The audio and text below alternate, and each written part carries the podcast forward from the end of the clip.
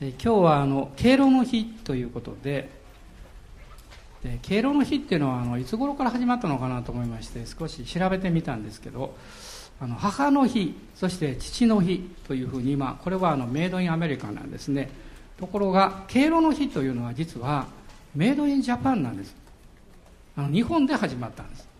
で1947年ですね。昭和22年。どうして詳しいかというと私が生まれた年ですから。えこの47年にですね兵庫県のえある村の村長さんたちが相談をしましてあの村おこしとしてですねまお年寄りを大切にしてえそれからお年寄りの知恵を借りて村づくりをしよう、まあ、こういうことでえ当時はこの年寄りの日ということで提唱したんだそうです。ところがどうも年寄りの日っていうのはあの響きが悪いということで、えー、1964年に、えー、今度は老人の日になりました。で皆さんも老人の日という名前を覚えておられる方もいらっしゃると思いますけどもでこれもまあ数年後に1966年にあの国民の祝日として敬老の日というふうにあの変わったんだそうです。まあこれがあの日本で生まれたのかということを考えましてえ非常に誇りにあの思いました。で今日はあの人生の先輩であるイテロというタイトルで、まあ、イテロの話をあのしたいなと思ってます。あの、まあ、さっき申し上げたようにこの最初は年寄りの日だったんですがそれを提唱なさった方がお年寄りの知恵を借りて村を作ろうというね。あのやはりあの年がいくということは多くの経験を経ているわけでまたたくさんのあの知恵があるわけですね。でそれを若者たちのために次の時代のために用いていく。これは、まあ、教会においても同じことが言えるんじゃないかと思います。私たちには、えー、先輩の人たちまた、まあ、今はシルバーという呼び方をしますけれどもそういう方々の知恵やあるいは助けが本当に必要だと思います。で最初に出エジプト記の2章の15節から22節までをご一緒に読みたいと思います。出エジプト記2章の15節から22節までです。ご一緒にどうぞ。パロはこのことを聞いてモーセを殺そうと探し求めた。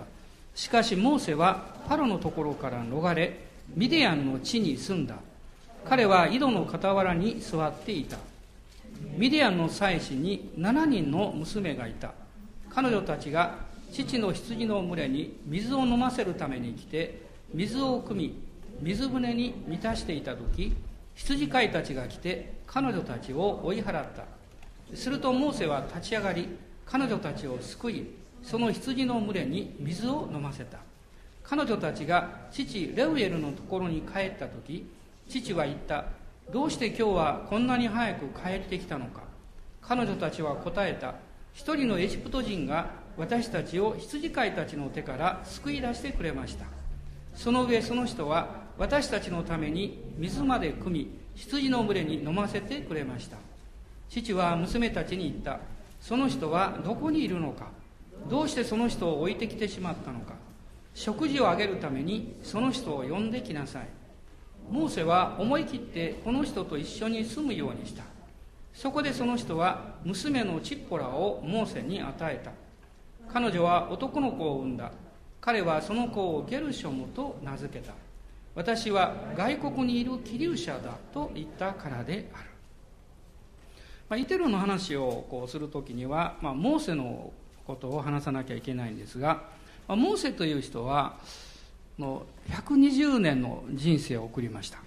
で40年40年40年という、まあ、分かりやすい区切りがあるわけです、まあ、最初の40年をエジプトで過ごしエジプト人をまあ殺害して彼は荒野に逃げていきます。その逃げていった地がこのミディアンの地というふうに言われているわけです、まあ、これが19節15節のところに書かれていたわけです。でこのミディアの地というのは、まあ、どういういきさつがあるかと言いますとアブラハムはサラと結婚をしまして、まあ、約束の息子イサクを産むわけですがまその次に彼が2番目に、まあ、妾さんのような形でハガルを通してイシマエルを産みます、まあ、やがてサラも天に召されていくわけですけれども、創世記の25章の一節から見ますと彼はその後もう一人の奥さんを得たと書かれています。ケトラという人です。そしてこのアブラムとケトラの間に6人の子供が生まれましてその4番目がミデアンという名前なんです。で彼らはアブラムの生きてる間に、まあ、イサクとの将来問題が起こらないために、え、アブラムはその子供たちを全部こう遠くにやるわけです。でミディアンは東の方に行きまして、まあ、南の、え、まあ、東南の方になるわけですけどもそこで住みまして彼とその子孫が所有した土地これがミディアンの地と言われています。でこのミディアンの地というのはかなり大きいんですね。ヨルダン川の東側、えー、あの北の方はですねそれから、えー、当時の、えー、アラムの辺りそれからずっと南に下りまして、えーと、航海の辺りですね。シナイ山のこの近くまでずっとその辺りがこのミディアンの地というふうに言われていたわけです。まあ、ですからモーセがエジプトから逃げました時に、まあ、東の方に逃げていきますと当然このミディアンの地に入っていくわけです、まあ、その多くは荒野ですから、まあ、逃亡するのに非常に都合の良い場所であったわけです。えそしてモーセの時代にはまだこのイスラエル人とですねミディアン人との間の関係というのが友好的だったんです、まあ、やがてイスラエルの民がエジプトから出ましてカナンの約束の地に入る前にこのミディアン人と戦いをしましてそれ以後は敵になります。でもモーセの時代というのはまだ、えー、まあ、友好関係にあったわけです。それでモーセはこのミディアンの地に、まあ、逃げていったわけですね、まあ、そこでこのイテロと会うんですけれども今日読みましたところにはイテロという名前が出てきません。18節を見ますと彼女たちが父レウエルというふうになっています。これはイテロの別名なんです。でレウエルとイテロと両方の名前が聖書の中に出てきます。そしてこのレウエルというのは主に彼が家族関係の時にどうも使用されていたようです。ところがモーセとの関わりについて書かれているところではレウエルではなくってイテロというふうに書かれています。で彼はどういう人物であったかと言いますとこの16節に出ていますが彼女あ彼はミディアンの地の祭司であったと書かれています。でそして彼には7人の娘がいた。ちょっと私は想像してみました。7人の娘。すごいなと思いました。そしてすぐに浮かんだイメージは賑やかやったよねと思いました。この娘たちが帰ってきましてですね7人がこう食卓を囲んだらものすごく賑やかだと思いますね、まあ、お父さんはニコニコしながら、えー、毎日宴会のような、まあ、楽しい生活をしていたのかも分かりません。でこの7人の娘の一人おそらく長女ではないかと思いますがチッポラという名前が登場します。で彼女がモーセの、まあ、奥さんになるわけです。でモーセがこの妻子イテロとどういうふうに出会っていったのかその場所を考えますと非常に興味深いんですね。彼はミディアンの地に逃れていきましてこの15節を見ると最後のところに彼は井戸の傍らに座っていたと書かれています。井戸なんです。聖書の中には井戸を通通して人々との出会いを経験していった人々が有名な人たちが何人かいます。まず皆さんの頭の中に浮かぶのは誰でしょうか？名前が出てきませんがイエス様がそこに待ってらっしゃった。そして一人の婦人と出会われた。あのサマリアの婦人がそうです。でそれからヤコブもそうでした。ヤコブもこの井戸を通して、えー、ラバンの娘たちと出会いやがておじさんの家に行ってラケルと結婚をしていくわけです。で井戸というのは、まあ、当時特にそうですが生活の中心の場所でもあるわけです。水を汲みに来ます人々が。その場所でいろんな、まあ、社交場になったり、まあ、時には噂話をしたり、まあ、時にはそこでいさかいが起こることもありました。でも人々が必ず来る場所それが井戸であったわけです。でモーセはそこに来まして井戸の傍らに座っていたと書かれています。私はこの言葉に非常に心が止まりました。井戸は生活の場でありそして井戸は水があるわけです。水のない井戸のところには誰もやってきません。まあ、多くの食べ物があっても人間にとって最終的に一番必要なのはそれは水です。なくてならないものです。これは同時に私たち人間の深い魂の求めや必要ということを表していると思います。おそらくモーセはエジプトからもう逃げてきてもう体も疲れ切って心ももう疲れ果ててそしてこの井戸を見つけてその傍らに座っていたんだと思います。あのエジプト最高の教養を身につけてまた、え武術や、えそういうものを身につけた。もうエジプトではこの王子の一人として敬われていたモーセが全てを失ったんです。見知らぬ地に行って部下もいない。えもう持ち物もない。ただ残ってるのは疲れだけだ。私たちの人生にもそういう経験をする時が必ずやってきます。私が数年前に出会った年配の夫人の方が救われた証をお茶を飲んでる時に個人的にしてくださいました。その言葉は私は今でも忘れません。彼女はこう言いました。私は3年前にイエス様に出会った。その前いくつかのお店を持っていてもう毎日お金がたくさん動いていたんです。でもそれを全部失った。残ったのは病気だけでしたと言いました。彼女は乳がんになりました。でもそれを通してイエス様に導かれたんです。彼女は私はそのことを初め本当にこの恨みましたと言いました。でも今はそのことを通してイエス様に出会うことができたことを本当に感謝していると言いました。私たちもいつの日か井戸の傍らに座り込んでしまうような時があるんじゃないかと思います。あなたの心が疲れ果ててあるいは体も疲れて持ってるものもまあ失ったりあるいは失敗をしたり座り込むしかない。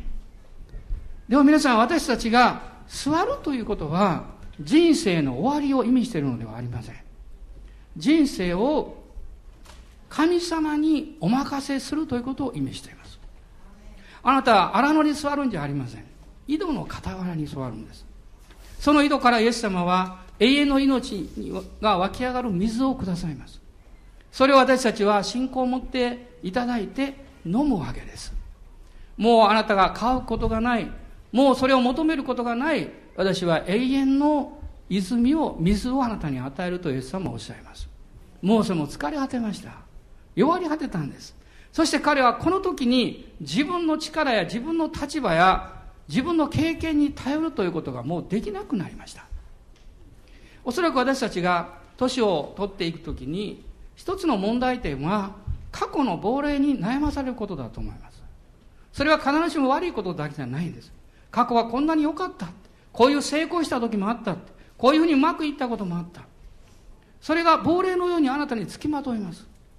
そしてそれがあなたにさまざまな不安やあるいはプレッシャーを与えます。私は昨日も一人の兄弟のために祈りました。お名前は知りません。でも祈ってすぐに私は感じました。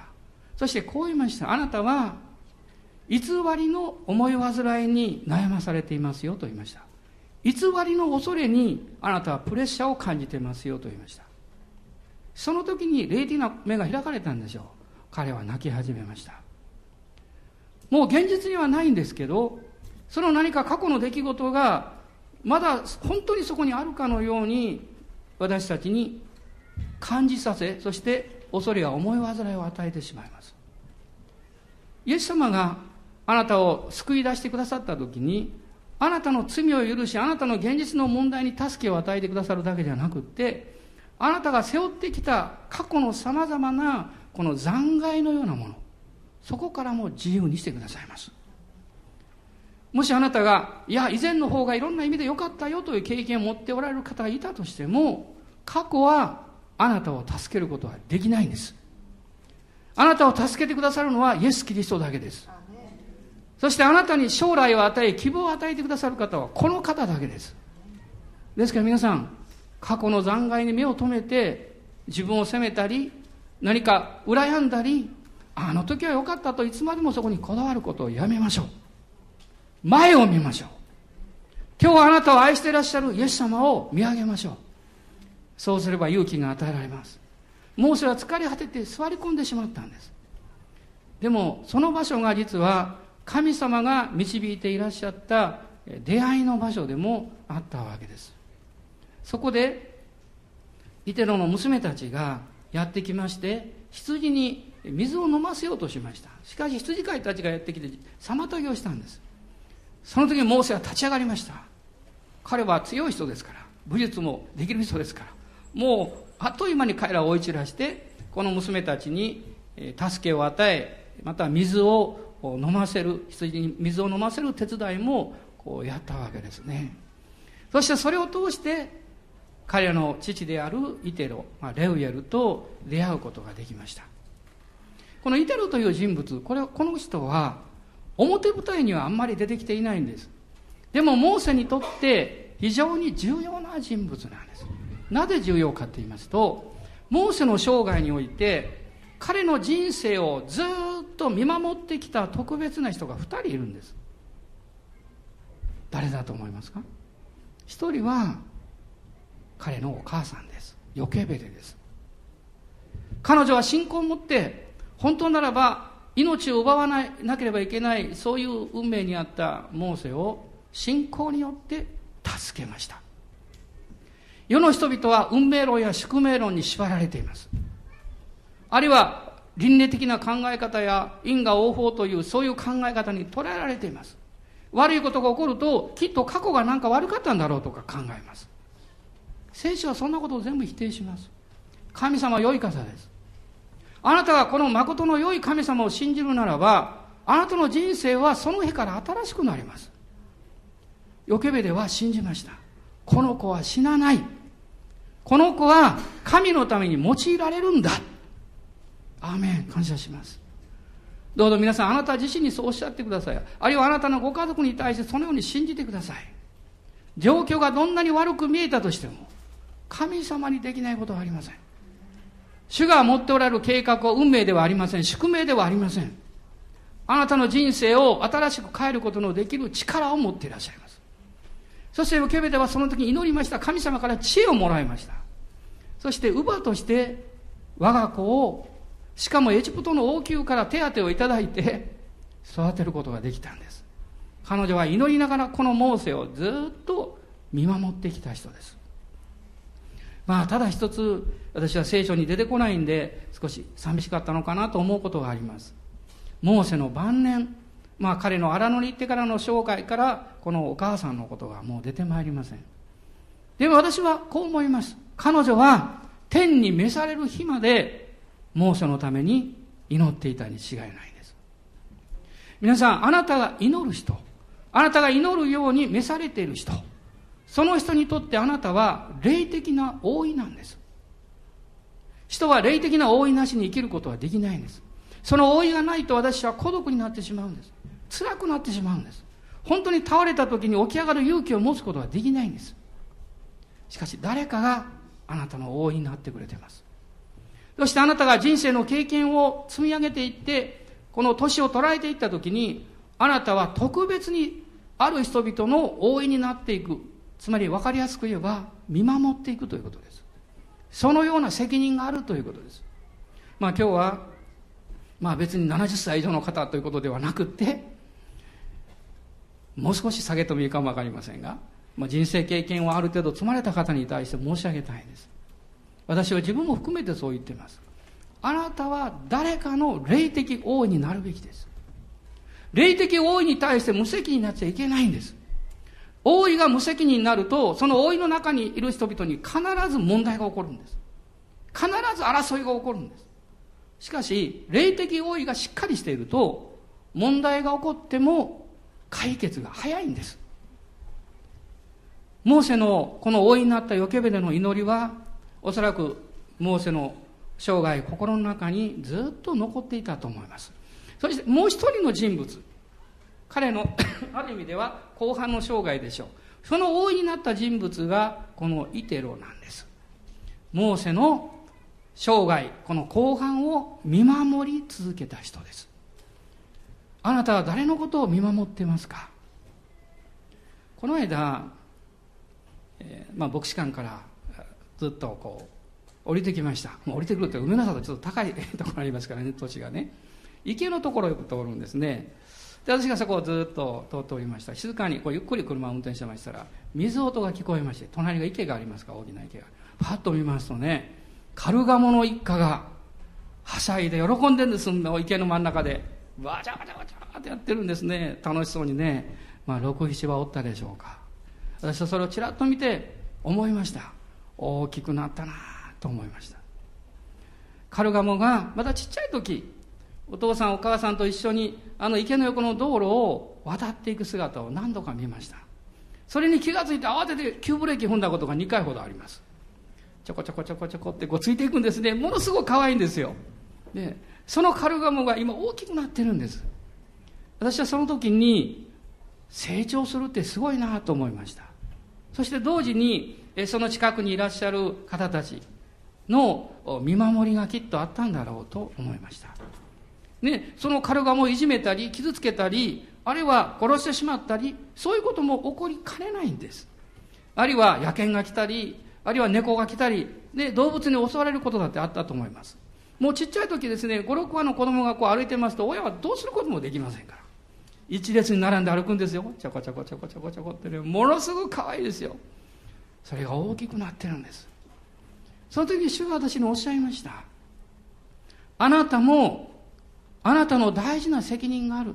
それは、あなたが大いになっている、その人々のことを見守っていかなきゃいけない。どうでしょうか。今日神様あなたの心にそのことを確認しようとしておられるんじゃないでしょうか。モーセはこのイテロと出会ったわけですが、イテロという人物はどういう人だったんでしょう？私は彼のことを考えながら素晴らしい人だなと改めて思いました。まず第一にイテロという人は人を見る目があったんです。人を見る目。伊達に年を重ねたらダメです。失敗もあるいはうまくいかなかったこともあなたはそれを知恵を得る、ね、経験にしなきゃいけないと。思いますヘブル書の5章の中にそれが書かれています私たちがありとあらゆる経験を通して良いものと悪いものとを見分ける判断力を得るためであると書かれています。自分の失敗に対していつまでも嘆いている人、自分の悲しみの中にいつまでもとどまって出ようとしない人は何も学びません。しかしそこから出ようとする人は、そこから大切なことを学びます。そしてそれを他の人を助けるために用いることができるようになります。イテロという人がどういう苦しい生涯を送ってきたのか、それはわかりません。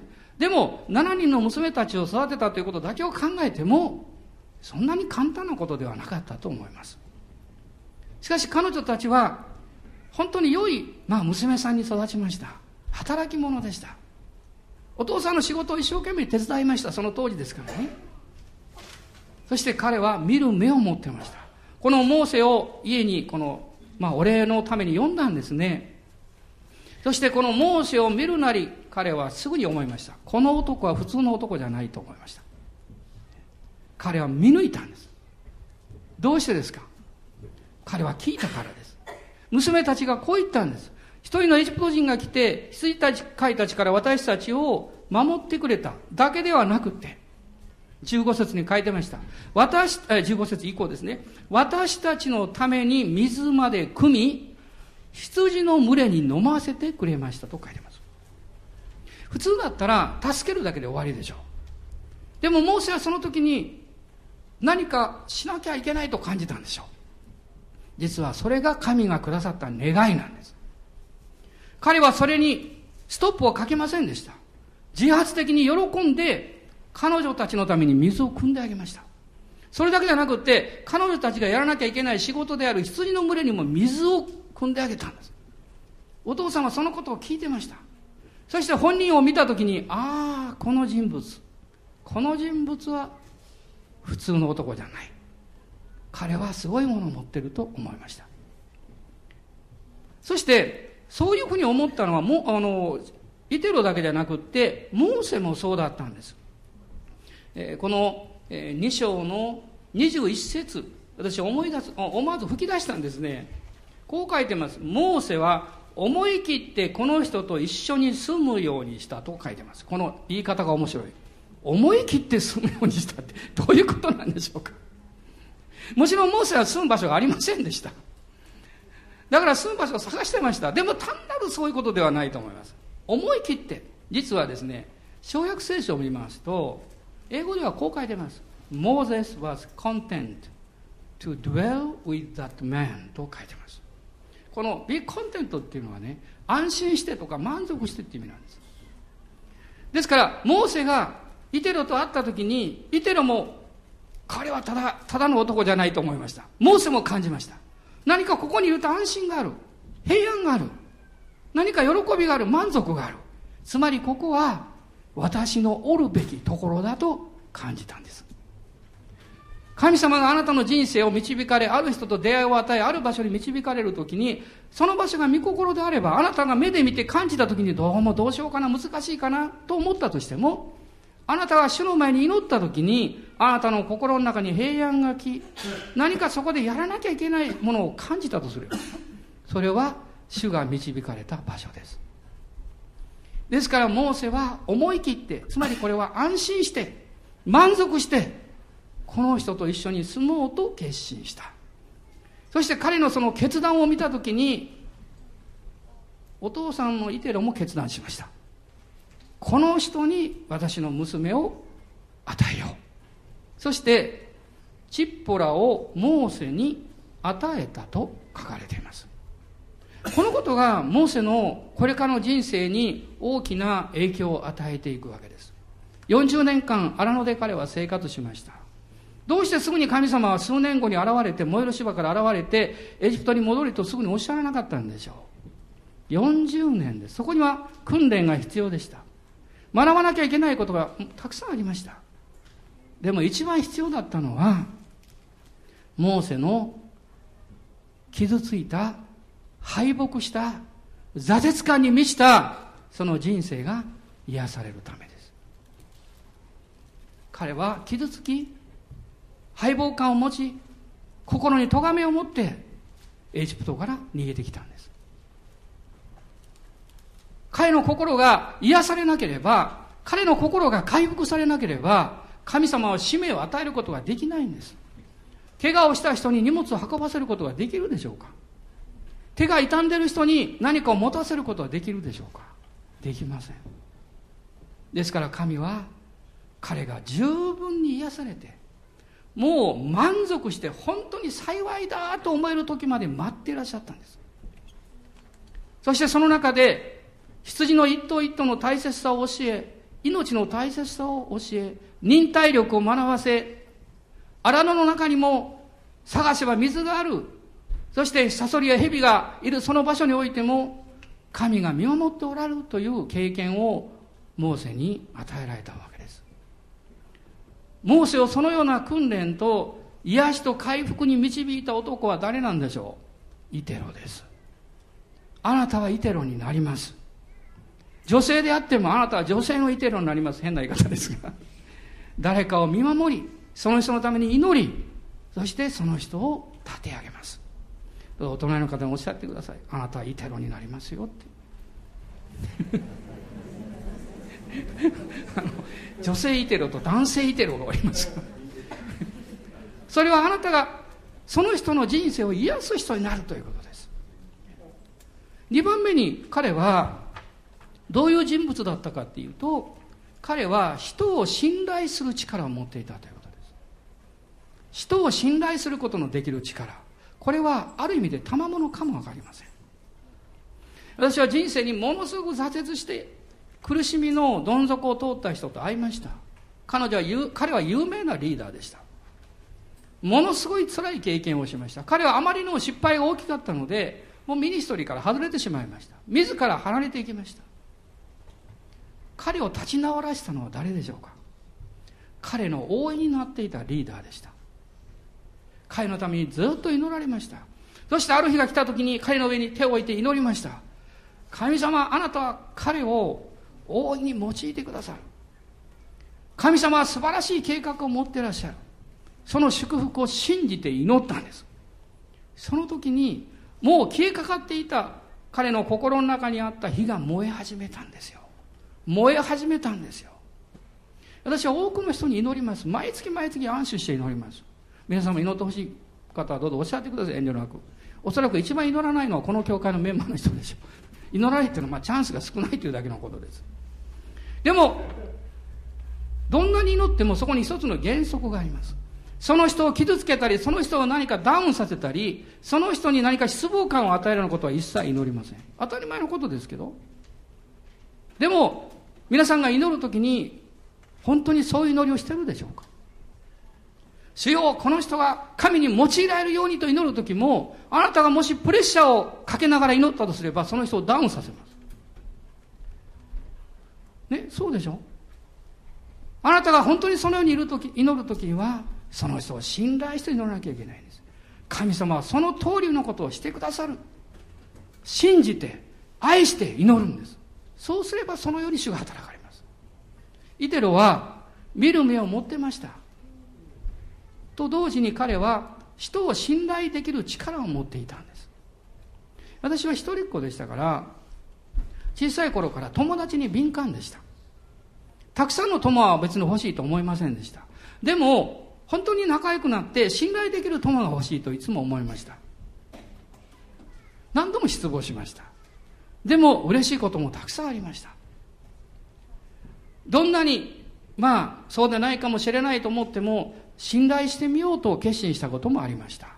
裏切られたこともありました。皆さんもあるでしょう。でも皆さんあなたが誰かを信頼するということはこれは非常に尊いことなんです。信頼されない人が成長することはできるでしょうか。信頼されない人が自分の将来を信じることができるでしょうか。今の世の中は反対です。疑いだらけです親子さえも信頼しませんだからその通りになっていきます私たちはイエス様を信じて信じることができる力を神様から与えられた存在です。そしてこの神様を信頼するがゆえに、この神様によってその人を信頼します。アーメンでしょうか？どうぞ皆さん、皆さんの家族や友のこと、あるいは同僚たちのことを考えてください。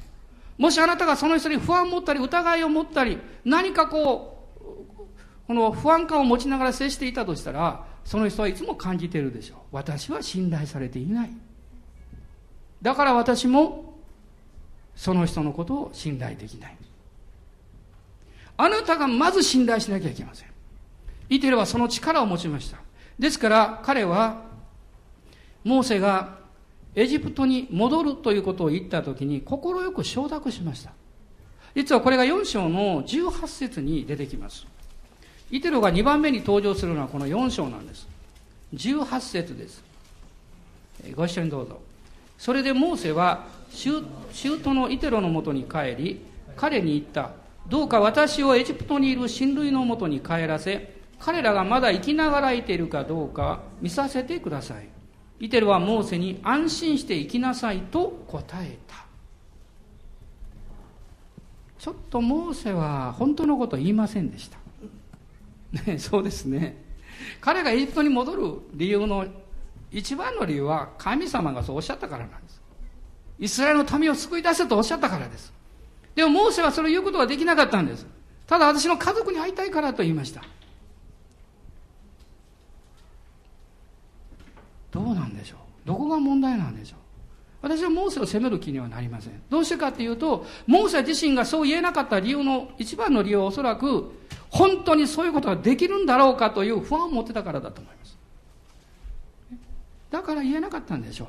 あるいはそういうふうに言って理解してもらえるかなということがあったのかもわかりません。イテロは人を見る目の持ってる人ですよ。モーセがただ単に家族に会うためだけに帰ろうとしているのではないということは分かっていたと思います。でも彼はそうしなさい安心して生きなさいと言いました。モーセがどう言おうが、彼は祝福してモーセを送り出しました。なぜですか？モーセを信頼していたからです。信頼するということは大きな力です。あなたがその人を信頼するならば、その人は必ず帰ってきます。その人は必ずあなたと出会ってありがとうとあなたに言う日がやってきます。あなたが信頼するからです。イテロはモーセを信頼しました。モーセは信頼されている自分の立場や自分のなすべき分をもう一度ここで確認したんじゃないかと思います。ですから、ヤコブのように富も何も持っていなかった去る時は、家族だけを連れて行ったんです。でも彼は素晴らしいものを持っていきました。4章の20節を見てください。ご一緒にどうぞ。そこでモーセは妻や息子たちを連れ、彼らをロバに乗せてエジプトの地へ帰った。モーセは手に神の杖を持っていた。ハレルヤ感謝します。モーセは手に神の杖を持っていた。羊飼いの杖でしたね。しかしそれは主によって神の杖に変えられました。彼が一度捨てて、拾った時に神の杖になりました。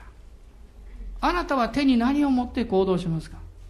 神の杖は神の約束です。彼は、イテロによって信頼されたことによって、彼は神様をより信頼できるようになりました。これは大事なことです。私は神様の御言葉を信じることが非常に難しい人、何人か出会ったことがあります。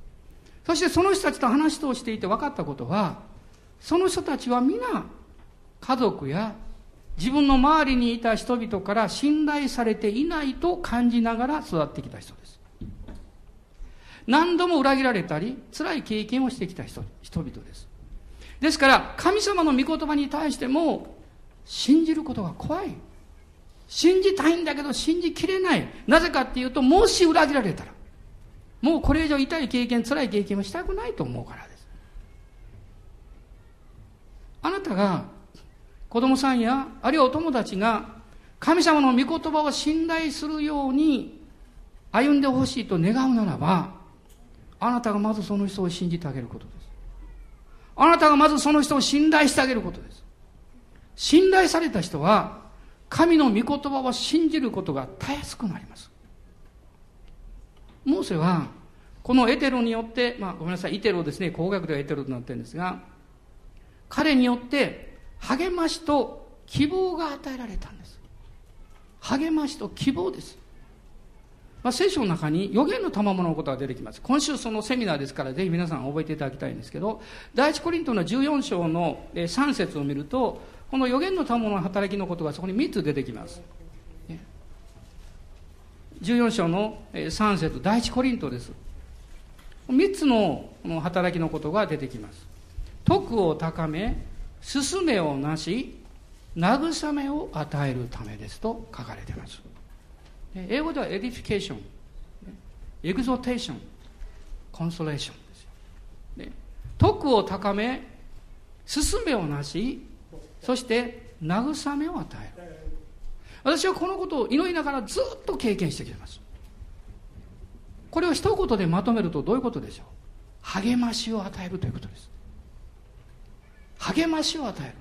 あなたの人生に霊感を与え、そしてあなたの人生に勇気を与え、元気を与え、信じる力を与えるということです。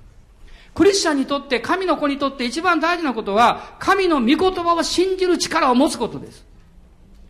それ以外の力が弱くっても、神の御言葉を信じる力を持つならば、あなたは少しずつ少しずつ力が心に与えられてきます。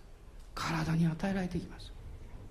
現に私が弱った時に、あるいは病気になった時に、上を向きます。ね、寝てますから。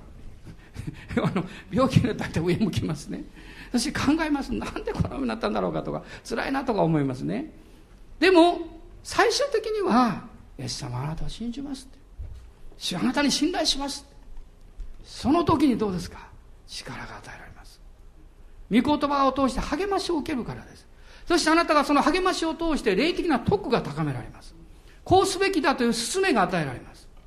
そして心が癒されていきます自分を責めていたところから癒されます慰めを受けますこれが予言の働きですモーセはイテロの安心して生きなさい。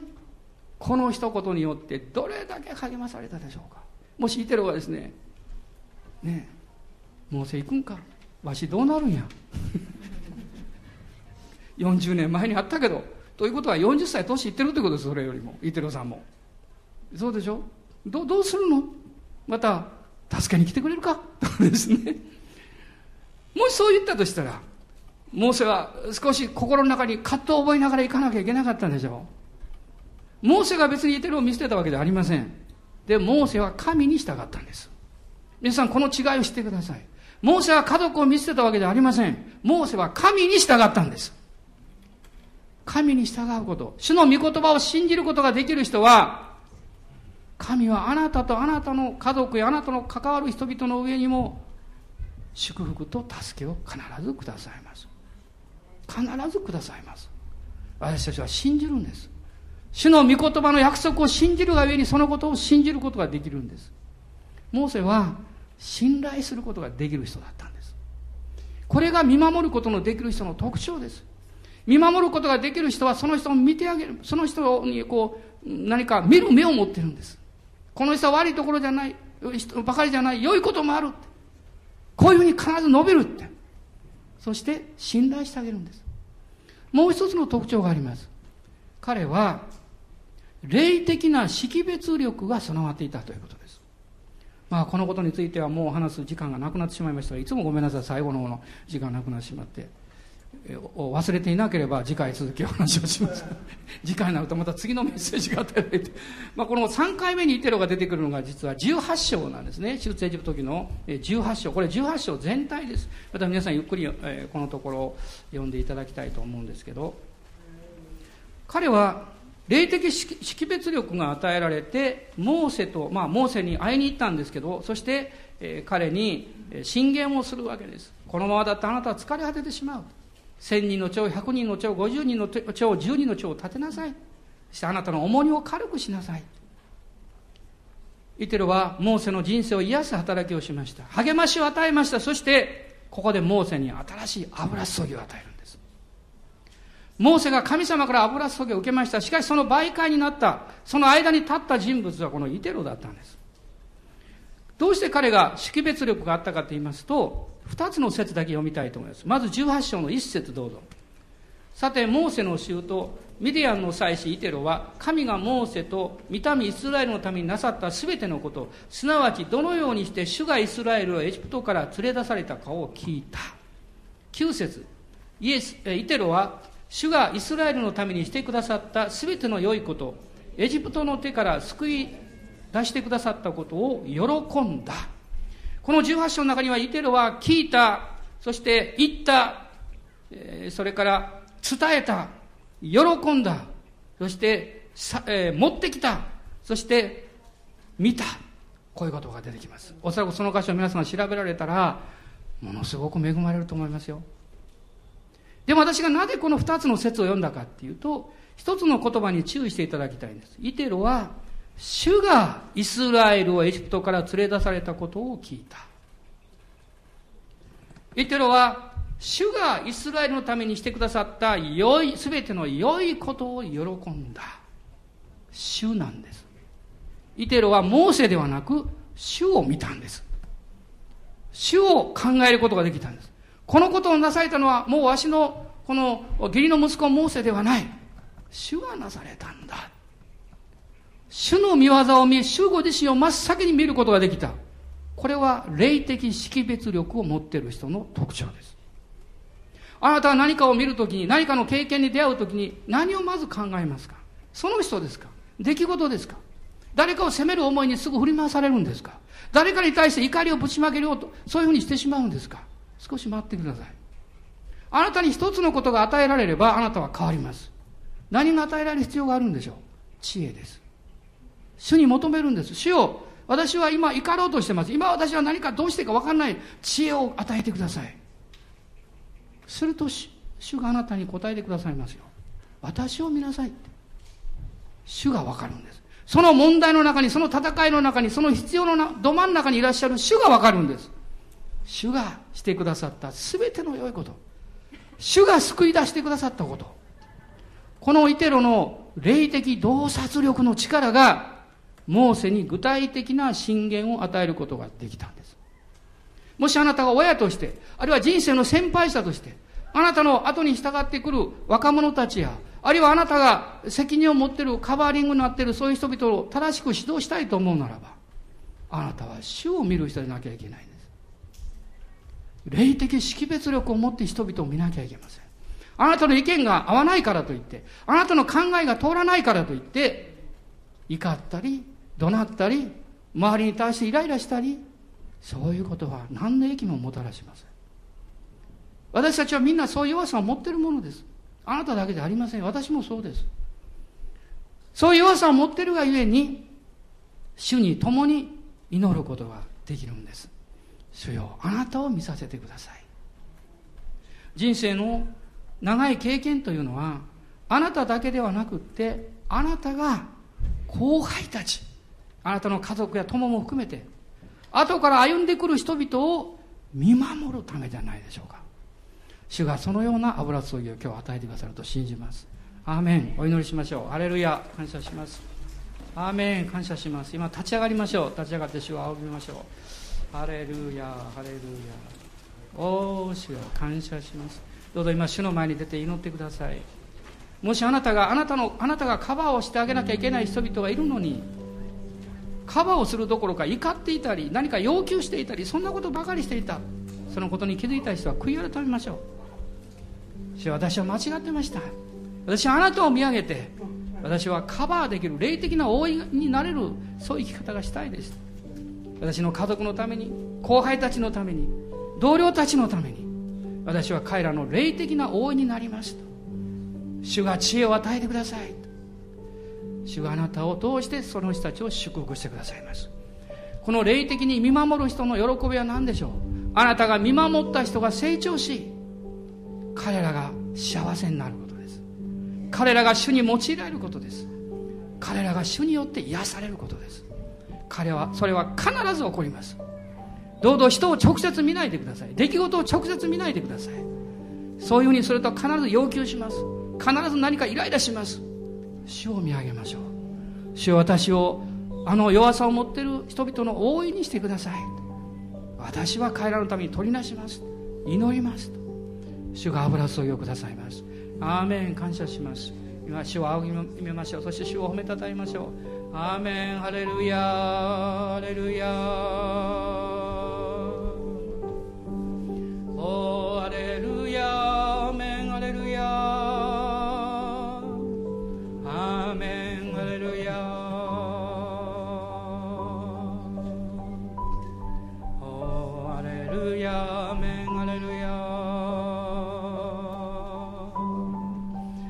さんの中のある人たちは十分な霊的な応援を得ることができなくって傷ついてきた人たちがいると思います。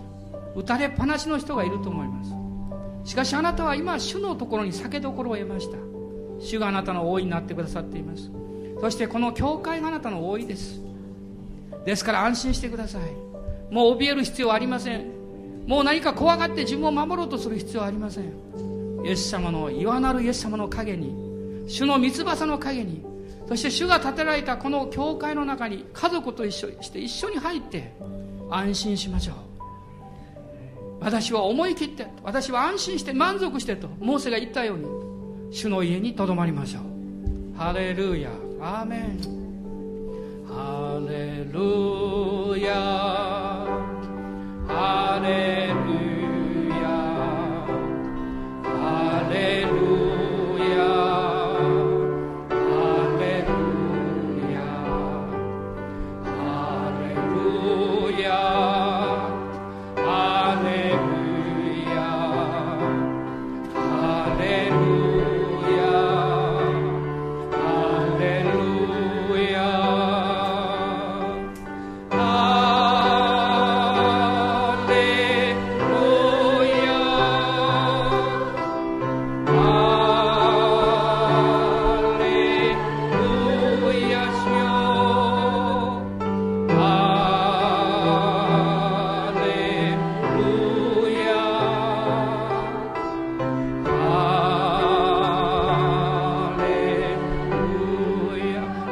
賛美の中で私は本当は彼のあるいは彼女のこの人たちの応援になってあげるべきだったのにそれができなかった。むしろ応援になるどころか責めたり何か辛い言葉を言ったりそういうことをしてしまった。そのことを主があなたに示してらっしゃるならば主をごめんなさい。私を変えてください。私をあなたによって建てられた大いになるもの。そういうものにしてください。今日悔い改めましょう。今日決心しましょう。主はあなたをそのようにしたいと願ってらっしゃる。あなたを通して多くの人を祝福したいと願ってらっしゃいます。信じます。アーメン。信じます。ハレルヤ。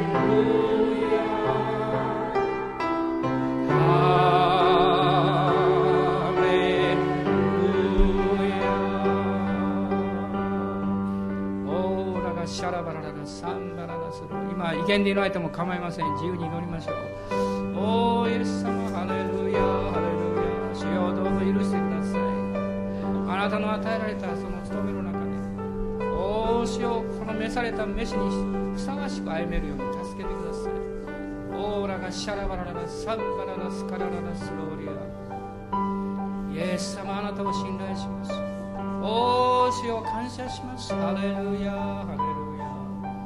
おーイエス様感謝します。主の皆によって祝福します。アーメン。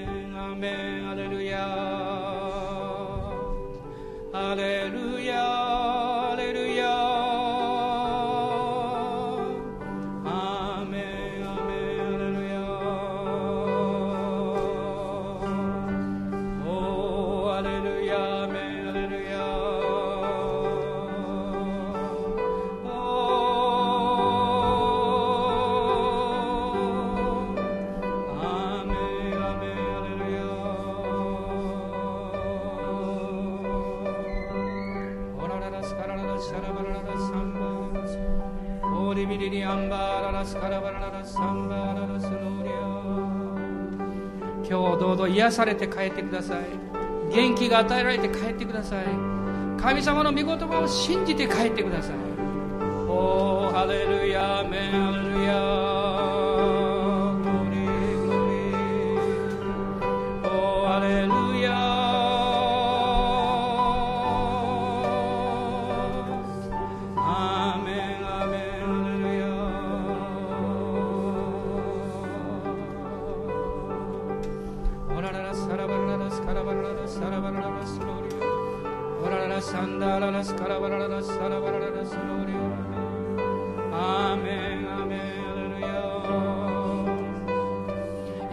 ちや御言葉の家の皆さんのためにも祝福します。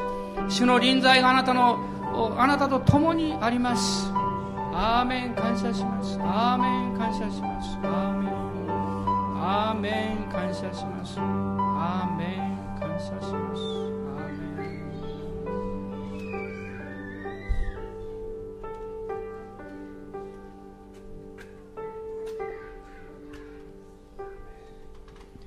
隣の方は祝福してお座りください。